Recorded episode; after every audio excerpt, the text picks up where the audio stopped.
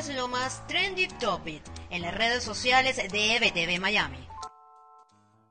Hola, soy Karen Aranguibel y esto es lo más trendy en redes sociales de este jueves 6 de agosto. Comenzamos por Venezuela, y es que la noticia que rompió la pauta noticiosa del día y se viralizó de inmediato fue la renuncia de Rafael Simón Jiménez como rector del Consejo Nacional Electoral, nombrado por el TCJ del régimen de Nicolás Maduro.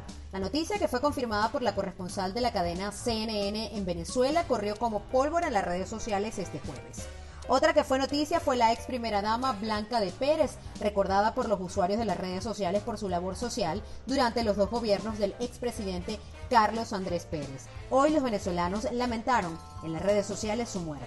La tragedia de Hiroshima en Japón también estuvo en el top 5 de hoy, esto por conmemorarse 75 años de la explosión de la primera bomba atómica en el mundo, en un ataque que dejó al menos 140.000 fallecidos. Y la fe católica también se hizo viral este jueves. Esto porque los usuarios de la red social Twitter posicionaron la etiqueta Santo Cristo de la Grita en honor al patrono del estado Táchira. Y en Estados Unidos, el estreno del tráiler de la nueva película de Charles Kaufman en Netflix ha sido todo un acontecimiento. Y es que el ganador del Oscar se las trae con esta nueva producción pero también las medidas que tomarán Facebook y Twitter contra las cuentas de campaña del presidente y candidato a la reelección a la Casa Blanca, Donald Trump, son noticia. es que ambas redes sociales decidieron censurar estas cuentas hasta que los usuarios descolgaran información que según ellos desinformaba a la población sobre el tema del COVID-19. Con esto finalizo este reporte de este jueves 6 de agosto